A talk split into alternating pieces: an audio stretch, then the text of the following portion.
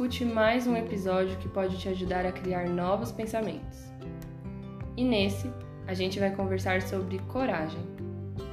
Se isso está te faltando, eu quero que você respire fundo e escute o que eu vou te dizer. Medo é normal. Se você está esperando os pensamentos medrosos saírem da sua cabeça para você começar o que você quer, eu vou ter que te dizer que isso nunca vai acontecer. Ninguém é tão cheio de coragem assim que vai conseguir nem pensar em nada negativo. Esses pensamentos ruins vão chegar na sua cabeça. Mas agora o que você deve pensar é se esse medo não está tomando espaço demais. Ele não pode cobrir tudo na sua frente, te enrolar em um monte de ideias e cenários ruins porque isso já é sabotagem.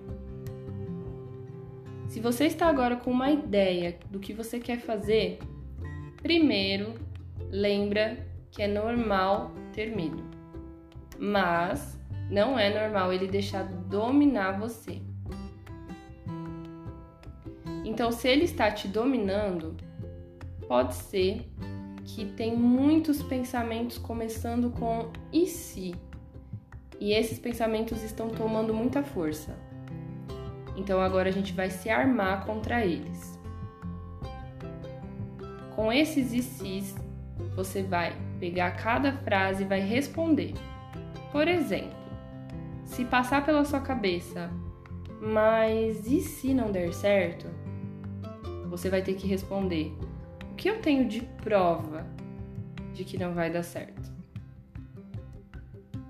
Se o e se que passa é sobre e se algo sair fora do que eu estou planejando?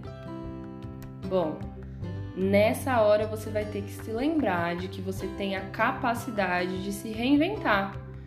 Então, nesse momento você vai ter que lembrar daquela frase de vó: Pra tudo tem jeito, só não tem jeito pra morte.